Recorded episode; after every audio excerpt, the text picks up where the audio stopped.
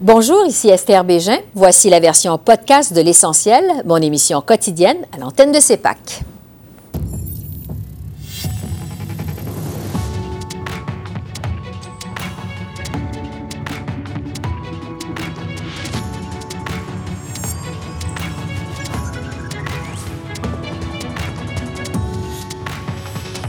Ce soir, brève rencontre sous tension entre Justin Trudeau et Xi Jinping au G20. On décode cet échange avec l'ex-ambassadeur du Canada en Chine, Guy Saint-Jacques. COP27, le Canada peut-il se permettre de faire la leçon sur les changements climatiques? On en discute avec le ministre de l'Environnement, Stephen Guilbeault. Et rien ne va plus entre les Acadiens du Nouveau-Brunswick et le premier ministre Glenn Higgs. Le point avec le président de la Société de l'Acadie du Nouveau-Brunswick, Alexandre Cédric Doucet.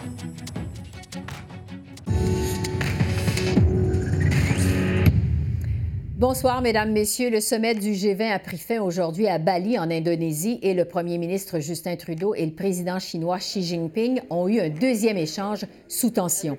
Le président chinois a reproché à Justin Trudeau d'avoir divulgué des informations aux médias à la suite de leur rencontre de mardi, l'accusant de nuire aux relations diplomatiques entre les deux pays. Voici ce que le premier ministre Trudeau avait à dire sur cet échange. Les gens savent très bien que pas toutes les conversations vont toujours être facile avec euh, les autres chefs, surtout quand il y a des enjeux qui, euh, euh, sont source de, de. Mais comme on est en train de démontrer avec notre stratégie Indo-Pacifique, il y a des enjeux sur lesquels on va vouloir travailler de façon constructive avec la Chine, que ce soit pour lutter contre les changements climatiques comme par rapport à la COP 15 qu'on est en train d'accueillir à Montréal dans quelques semaines, que ce soit sur des enjeux euh, globaux comme euh, la guerre en Ukraine ou la situation en Corée du Nord. mais il y a aussi des enjeux sur lesquels on va devoir démontrer notre, nos préoccupations, comme dans le cas d'interférences avec nos citoyens. Et c'est là-dessus que je retrouve Guy Saint-Jacques, ex-ambassadeur du Canada en Chine. Bonsoir, M. Saint-Jacques. Bonsoir, Mme Bégin. Donc, on a assisté à un échange tendu entre le premier ministre Trudeau et le président chinois en marge du sommet du G20. M. Trudeau lui aurait parlé hier de l'interférence de la Chine dans les élections canadiennes. M. Xi accuse Justin Trudeau d'avoir coulé leur conversation dans les médias. Euh, à la lumière de votre expérience diplomatique, qu'est-ce que vous décodez de cet échange, vous? Bien, je dirais que c'est un, échange qui est tout à fait inhabituel. J'ai rarement vu Xi Jinping qui est aussi animé, qui gesticule autant. On voit qu'il est euh, rouge, qu'il bouge ses bras. Et euh, le but, dans tout ça, c'est clair aussi qu'il voulait que ça soit public. Parce que le, lieu qu'il a choisi, il savait qu'il y avait des caméras et c'était pour envoyer un message euh, au premier ministre. J'ai pas aimé la façon dont vous m'avait traité. C'était des discussions qui ne devaient pas être apportées. Euh, et puis aussi, probablement qu'il a dû être fâché que M. Trudeau n'a pas écouté la, traduction de tout ce qu'il avait dit parce que M. Trudeau a choisi, probablement parce qu'il pensait que Xi Jinping était pour euh, se défiler après l'avoir euh, lui avoir chanté des bêtises. Et euh, il lui a dit, écoutez, notre système est différent et nous, chez nous, c'est la transparence. Je noterais aussi que ce serait utile d'avoir la transcription de tout ce qu'a dit euh, Xi Jinping, parce que j'ai vu un tweet où quelqu'un disait que, euh, entre autres, Xi Jinping avait dit à un moment donné, euh, autrement, il est difficile de dire ce qu'il pourrait advenir. Et moi, je vois ça comme une, menace déguisée à l'endroit du Canada, de, M. Trudeau, que si nous sommes trop euh, dans nos critiques de la Chine qu'il pourrait y avoir des conséquences de tout ça. Donc, tout ça pour dire que euh, la chimie entre les deux leaders euh, est, est malheureusement très mauvaise actuellement. Oui, parce qu'on le voit, là, c'est vraiment pas chaleureux comme échange. Est-ce que le président chinois avait raison de dire que le premier ministre aurait dû garder leurs échanges confidentiels? Est-ce que ça enfreint effectivement les conventions diplomatiques? Ben, moi, je pense que non. je regardais aujourd'hui le Renin Rubar, là, qui est le, le, quotidien du peuple à Pékin, qui faisait un long résumé de tout ce qu'il avait dit dans ses rencontres avec le président français, avec le président Biden, avec le, premier ministre sud-africain, etc.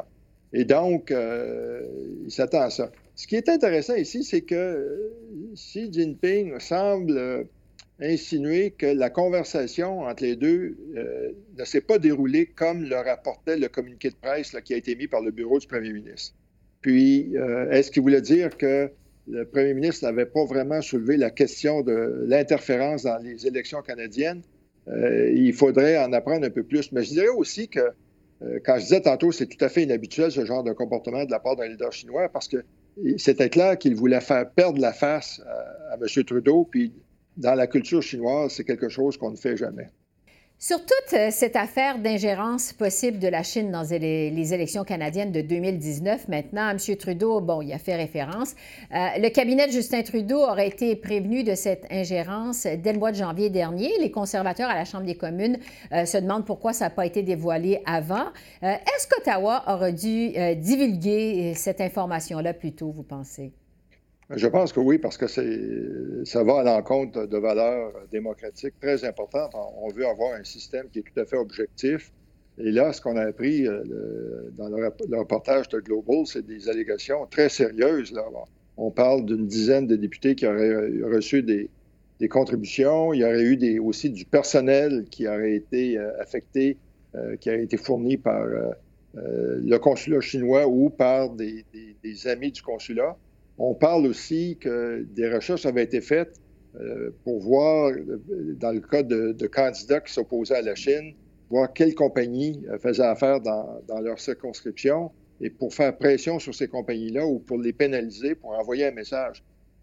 Vraiment, c'est un effort considérable pour essayer d'utiliser l'ouverture de notre système pour euh, mettre en place des gens qui ensuite vont avoir une opinion favorable envers la Chine, qui vont aussi euh, s'empêcher d'être trop critiques à l'endroit de la Chine. Mm-hmm. Et puis, moi, je pense que dans les élections de l'an passé, en 2021, il y a eu aussi de l'ingérence, de la désinformation, parce qu'il faut comprendre que beaucoup de Canadiens d'origine chinoise utilisent des médias sociaux comme euh, WeChat pour avoir leur information. Et là-dedans, il y a eu beaucoup de critiques à l'endroit de candidats conservateurs qui ont euh, éventuellement perdu leur élection. Ce que tout ça appelle, à mon avis, c'est qu'il faut s'inspirer euh, de l'exemple de l'Australie qui a adopté quatre lois pour empêcher l'ingérence étrangère. Euh, ça inclut l'interdiction de contributions monétaires, l'obligation aussi d'avoir un registre qui s'applique à tous les anciens hauts fonctionnaires, à tous les anciens ministres s'ils font du lobbying pour une entreprise ou un gouvernement étranger. Et, parce que là, euh, c'est beau pour, euh, que, M. Trudeau dise à Xi Jinping arrêtez vos activités d'interférence. C'est pas ça qui va convaincre euh, Xi Jinping. Il faut mettre en place nous-mêmes les systèmes pour empêcher euh, de telles, euh, de Prendre les moyens nécessaires pour éviter euh, ce type de menace. sur la politique du Canada pour la région Indo-Pacifique, bon, c'est attendu pour le mois prochain, mais déjà certains détails ont été dévoilés. C'est clair qu'il y a un changement de ton envers la Chine, un ton qui est plus ferme. Est-ce que le Canada entre dans une nouvelle ère avec la Chine après l'affaire des deux Michaels? Bien, je dirais tout à fait. Puis en fait, il n'y a pas eu seulement l'affaire des deux Michaels. Il faut voir aussi euh, toute la politique agressive qui est menée par la Chine, toute la répression qui a cours en Chine avec des crimes contre l'humanité euh, au Xinjiang, la, perte, la, disparition de la démocratie à Hong Kong. On a beaucoup appris sur le comportement voyou. Je sais que c'est un terme fort, mais quand un pays prend des gens en otage ou vous pénalise très sévèrement parce que vous, osez critiquer euh, une politique chinoise, c'est un comportement d'une d'une puissance euh, immature. Euh, moi, je suis content du changement de ton à Ottawa, qu'on a finalement compris à qui on a affaire. Et, c'est une question de préserver nos valeurs et nos intérêts. Euh, bien sûr, ça va être compliqué de mettre ça en œuvre, particulièrement une stratégie d'engagement plus limitée avec la Chine, parce qu'à la lumière de ce qui se passe, ce qui s'est passé à Bali, je ne serais pas surpris que les, Chinois aient une fin de, de non-recevoir quand on va les informer. Puis, euh, si j'avais un conseil à donner à la ministre Jolie, moi, j'essaierais de parler à, Wang Yi lors de leur prochain sommet qui commence demain en Thaïlande, le sommet de la PEC, pour lui dire, écoutez, il faut qu'on se parle, il faut qu'on arrange une rencontre pour essayer de, s'entendre sur la voie future parce que c'est dans votre intérêt et dans notre intérêt de collaborer dans certains secteurs. Si j'étais elle, je lui rappellerais tous les efforts que le Canada a consacrés à la Chine avec un programme d'aide au développement qui a dépassé un milliard de dollars où on a aidé à créer euh, le ministère de l'Environnement là-bas. Euh, il y, a plein de, projets qui, ont été réalisés grâce à l'aide du Canada, mais euh, ça annonce des jours qui risquent d'être difficiles pour encore un bon bout de temps. Donc des relations difficiles entre les deux pays à la lumière de ce que vous avez vu en marge du sommet du G20, c'est ce que vous nous dites. Oui, oui, euh, tout à fait. Puis euh, il faut dire, c'est ça, que la Chine maintenant, c'est une puissance euh, revancharde, puis à nouveau une puissance insécure et immature. Guy Saint-Jacques, ex-ambassadeur du Canada en Chine, merci beaucoup. Merci. Merci pour l'invitation. Merci, au revoir. Au revoir.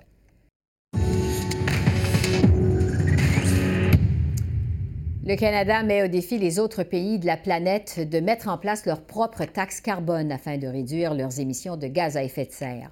Le ministre de l'Environnement, Stephen Guilbeault, a profité de la COP 27 qui se termine en fin de semaine en Égypte pour convaincre le plus de pays possible d'imiter le Canada avec une tarification sur le carbone. J'ai fait le point sur la COP 27 avec le ministre Guilbeault que j'ai rejoint à Sharm un peu plus tôt. Bonsoir, Monsieur le ministre. Bonjour, Esther. D'abord, sur ce défi que vous avez vous-même lancé plus tôt cette semaine à cette COP 27, euh, vous avez donc mis au défi les autres pays de mettre en place une taxe sur le carbone pour réduire les émissions de gaz à effet de serre. Euh, quand on sait que le Canada est le deuxième plus grand pollueur du G20 euh, par habitant, quatrième plus grand producteur de pétrole au monde, on sait aussi que le Canada... Euh, n'a pas atteint aucune de ses cibles climatiques. Je vous demanderai d'abord, est-ce que le Canada peut se permettre de lancer comme ça un défi aux autres pays en matière de lutte au changement climatique? D'abord, je tiens à préciser qu'on euh, ne fait pas la promotion de la taxe carbone, mais bien de la tarification carbone, et que ce défi-là a été lancé l'an passé à, la conférence de Glasgow par le premier ministre. L'idée, c'est pas pour nous de faire la leçon, mais c'est de travailler. Défi plus sympathique que compétitif avec, avec les pays. C'est-à-dire, travaillons ensemble pour utiliser ce qui est considéré par l'ensemble des experts comme l'un des outils les plus efficaces pour lutter contre les changements climatiques. Et présentement, notre système de tarification carbone est salué par euh, tout le monde et sa mère. Je pense au Fonds monétaire international qui dit que si tout le monde, tous les plus grands émetteurs, faisaient, le, G20 par exemple, faisaient ce qu'on fait en matière de tarification du carbone, on serait aux deux tiers d'atteindre les objectifs de Paris. Une mesure, une seule mesure, alors, et, présentement, il y a 20% des pays du monde qui ont un système de tarification sur, sur la pollution. Du moins, c'était le cas l'an passé. Depuis qu'on a lancé le défi, depuis que le premier ministre a lancé ce défi-là, bien là, cette année, lors de l'événement, on, a appris par la Banque mondiale que nous sommes rendus à 25 Donc, en une année, on, a fait un bond en termes des pays qui ont mis ce genre de mécanisme-là en place. Et sur le panel où on tenait cet événement-là, il y avait euh, une représentante du Chili. La Grande-Bretagne euh, a dit, ben nous, on a déjà un système, mais on va se joindre au défi du Canada parce qu'on veut améliorer notre système, puis on veut travailler avec vous et d'autres pour qu'il y ait plus de pays qui fassent ça. Alors, l'objectif, c'est pas de... Moi, je pense pas que le Canada euh, peut faire la morale à qui que ce soit. Et c'est pas, c'est pas ça pourquoi je suis ici. Je suis ici pour travailler en collaboration avec d'autres. Alors, on a des choses à apprendre les uns des autres. On peut se mettre au défi les uns des autres pour faire mieux. Et c'est exactement l'esprit de cette proposition-là. Sur le fait que le premier ministre Trudeau ne se soit pas rendu en Égypte pour assister à cette COP 27, contrairement à d'autres leaders internationaux, comme par exemple Joe Biden, Emmanuel Macron également, qui ont assisté la semaine dernière. Bon, l'absence de M. Trudeau a fait euh, parler beaucoup ici. Est-ce qu'on vous en a parlé beaucoup en Égypte? Est-ce que vous avez dû vous expliquer là-dessus? Honnêtement, Esther, personne ne m'en a parlé ici. Euh, bon, c'est peut-être parce que c'est ma 20e conférence que les gens me connaissent, me reconnaissent. Ça fait longtemps que, que je participe au, processus de négociation. Et, je pense que les gens voient que le Canada est engagé dans la lutte au changement climatique. M. Trudeau n'était pas le seul chef d'État qui, qui, n'était pas là. M. Biden est venu, et ça a été très remarqué, mais il est venu pour six heures. Euh, la plupart des chefs d'État qui sont venus sont venus pour, pour une journée.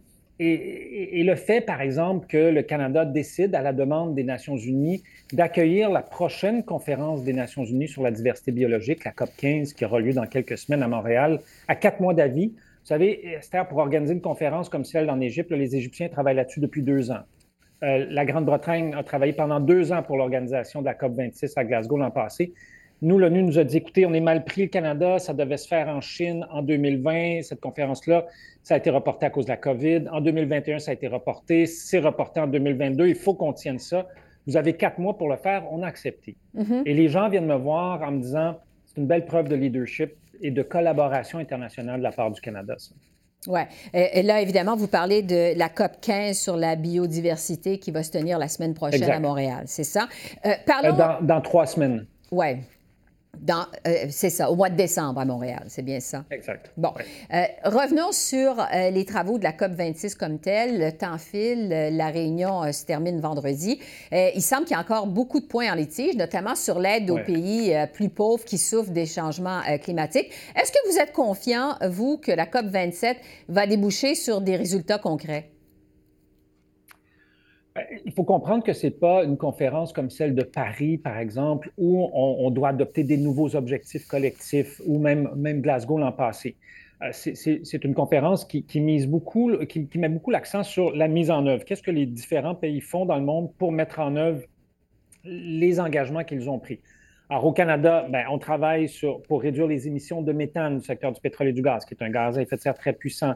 Euh, la loi zéro émission pour que 100% des véhicules vendus au Canada en 2035 soient des véhicules zéro émission. Euh, on, est en train de, décarboner le secteur de l'électricité pour qu'on ait un, réseau électrique carboneutre en, en 2035. Donc, nous mettons en place des mesures et, l'idée, c'est de voir ben, qu'est-ce qui se passe à l'échelle internationale en matière de, de, mise en œuvre, mais il y a aussi des enjeux plus internationaux comme celui des, pertes et dommages dont les négociations ont cours. J'étais dans une réunion avec d'autres ministres pendant deux heures aujourd'hui, un peu plus tôt, spécifiquement là-dessus. Ce, ce, sera un enjeu très important de la conférence. J'ai bon espoir qu'on puisse trouver un terrain d'entente d'ici en théorie, ça se termine vendredi. Je serais très, très, très surpris si, ça se terminait vendredi. Ça risque d'aller à, samedi, probablement. Ah bon. Euh, on sait que ici au Canada, vous avez euh, beaucoup de pression euh, pour faire des annonces concernant le secteur gazier et pétrolier. Est-ce que vous pourriez profiter justement de cette rencontre pour annoncer quelque chose de concret à cet égard? Donc, il y a plusieurs choses qu'on fait par rapport au secteur du pétrole et du gaz. D'abord, le prix sur la pollution, j'en ai déjà parlé, mm-hmm. et on est à 50 la tonne en, 2022. À partir de 2023, ça va augmenter de, 15 par année. Donc, en 2030, euh, le Canada aura le deuxième ou troisième système de tarification du carbone le plus ambitieux au monde. Parce que les Suédois et les Finlandais qui seront en avance sur nous. Euh, alors, donc, les pétrolières doivent déjà se conformer à ça. Nous avons déjà un règlement pour réduire les émissions de méthane du secteur du pétrole et du gaz qui est adopté, qui est en place pour réduire ces émissions-là d'au moins 40% d'ici 2025. Et il faut se rappeler que chaque fois qu'on réduit une tonne de méthane dans l'atmosphère, c'est comme si on réduisait 28-30 tonnes de CO2 parce que le méthane est un gaz à effet de serre beaucoup plus puissant. Donc, il y a des effets bénéfiques très importants à, s'attaquer au méthane. Et nous avons publié euh, un document de discussion pour mettre en place un, un, règlement, donc à travers la loi canadienne sur la protection de l'environnement, pour limiter, pour plafonner les émissions de gaz à effet de serre du secteur du pétrole et du gaz et les réduire jusqu'à atteindre net zéro en, 2050. Oui. Euh, ça m'amène à vous parler quand même de la déclaration de la ministre des Finances, Mme Freeland, qui a dit lors d'un voyage à Washington il y a quelques semaines euh, que le Canada devait accélérer la réalisation de projets énergétiques dont nos alliés ont besoin, notamment pour se chauffer. Euh, comment vous réconciliez cette vision avec celle de réduction des émissions de gaz à effet de serre? Euh, ce n'est pas incompatible du tout, puisque les projets énergétiques qu'on veut développer sont des projets qui visent à réduire les émissions de gaz à effet de serre. Mm-hmm. Par exemple, quand le chancelier allemand est venu au Canada, ben, l'entente que nous avons signée avec l'Allemagne, c'est pour fournir à, l'Allemagne de l'hydrogène produite à partir d'éoliennes en mer au large de Terre-Neuve. Alors, écoutez, en, termes d'énergie verte, là, on, on, peut difficilement faire, faire mieux que ça. Alors, ce sont ce genre de projets-là que nous voulons développer Et, oui, on veut, les développer dans les meilleurs délais possibles, tout en respectant la loi canadienne sur l'évaluation environnementale, les consultations avec les provinces, les territoires, les peuples autochtones. On ne veut pas tourner les coins ronds, mais je pense qu'on peut être efficace tout en, respectant des procédures qui sont très transparentes est très importante pour nous. Mhm. Euh, en terminant, euh, Monsieur le ministre, vous avez assisté à plusieurs de ces rencontres internationales sur l'environnement. Vous avez dit tout à l'heure, c'est ma 20e. Euh, alors que vous étiez militant, vous êtes maintenant le ministre de l'Environnement du pays. Comment le Canada est vu et perçu, je vous demanderais, dans ce genre de rencontres? Est-ce qu'il y a une évolution de la perception du Canada à ces COP? Oui, je pense que oui. Euh, ce que vous avez dit en début d'entrevue est tout à fait vrai. Nous sommes un grand émetteur de gaz à effet de serre. Nous sommes le quatrième plus grand producteur de pétrole et gaz au monde. Et ça, ce sont des faits. Ah, on peut ne pas les aimer, on peut, mais c'est la réalité. Je pense que ce que les gens apprécient de, la position du Canada au cours des dernières années, c'est que les gens voient que nous travaillons très fort à changer les choses, à, à réduire notre impact environnemental au Canada et à l'échelle internationale et que, nous voulons travailler en collaboration avec, avec nos partenaires du Nord et du Sud pour faire avancer la lutte au changement climatique. Alors, on n'a pas toutes les réponses, on n'a pas tout bon, il reste beaucoup de travail à faire au Canada, mais je pense que les gens apprécient cet esprit-là de, collaboration que nous démontrons ici euh, aux Nations Unies. Stephen Guilbeault, ministre euh, canadien de l'Environnement. Merci beaucoup. Merci. Merci beaucoup, Austin.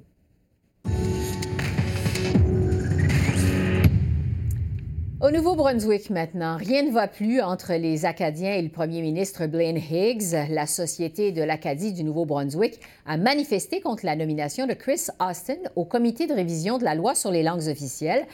Monsieur Austin est l'ex-chef de l'Alliance des gens du Nouveau-Brunswick qui s'est opposé au bilinguisme officiel. Alors, j'en discute avec Alexandre Cédric Doucet, qui est le président de l'Association de l'Acadie du Nouveau-Brunswick. Bonsoir, Monsieur Doucet. Bonsoir. Il y a donc 21 organismes qui demandent la démission de M. Austin euh, du comité de révision de la loi sur les langues officielles. Vous dites en fait que c'est une injure envers la communauté francophone euh, et acadienne du Nouveau-Brunswick. Expliquez-nous euh, d'abord pourquoi cette demande de démission? Ben, écoutez, on est en 2022, on n'est plus dans les années 50 un comité de révision euh, qui, est supposé de, s'assurer que la loi sur la nouvelle mouture de la loi sur les langues officielles du Nouveau-Brunswick euh, sera améliorée. Et là, on, vient de dire que l'un des membres des comités est ouvertement euh, contre le bilinguisme officiel. C'est un peu comme si le gouvernement provincial euh, déciderait de commencer des travaux pour euh, moderniser la loi sur les droits de la personne, puis au nom d'entendre toutes les opinions, puisque c'est ça que le premier ministre du Nouveau-Brunswick a dit, mais il mettrait quelqu'un d'ouvertement raciste. Écoute, on, a évolué comme société. Euh, le bilinguisme officiel est, instauré au Canada ainsi qu'au Nouveau-Brunswick depuis 1969, et c'est normal que la communauté acadienne et francophone se sent attaquée par cette nomination. Oui. on sait que quand il était chef de l'Alliance des gens, Chris Austin était pour la fusion en fait des réseaux euh, de santé euh, des deux langues et l'abolition euh, du commissariat également aux langues officielles. Alors, dites-nous, qu'est-ce qui vous inquiète plus précisément? Ben, ce qui nous inquiète, c'est que oui, nos, droits collectifs et individuels à titre d'Acadiens et francophones au Nouveau-Brunswick sont dans la charte, mais rien n'empêche le gouvernement de, de, de, changer la loi, de modifier la loi et de nous enlever des, droits à l'intérieur de cette loi-là sur les langues officielles du Nouveau-Brunswick. Euh, donc, c'est une réelle préoccupation euh, que nous avons de perdre ces droits-là. Et euh, évidemment, c'est l'une des premières fois dans l'histoire contemporaine de la province qu'on on est confronté à cette réalité-là. Oui. Euh, c'est pas le premier sujet d'affrontement entre le premier ministre Blaine Higgs et les Acadiens. Le premier ministre a déclaré au début du mois euh, que le commissaire aux langues officielles est un bureau qui est bon, euh, très négatif. Il dit que le gouvernement euh, évalue ses options, y compris la création d'un secrétariat de promotion du bilinguisme. Est-ce que vous êtes ouvert à cette idée-là, vous? Qu'est-ce que vous pensez de cette idée? Ben absolument pas. Je pense que si le, premier ministre euh, enlève des pouvoirs ou abolit le poste du commissariat aux langues officielles, c'est euh, un recul total pour la communauté acadienne et francophone. Euh, avoir une agence indépendante comme ça qui peut enquêter et donner des recommandations de manière indépendante du gouvernement sur les violations de la loi sur les langues officielles par les institutions gouvernementales, c'est fondamental.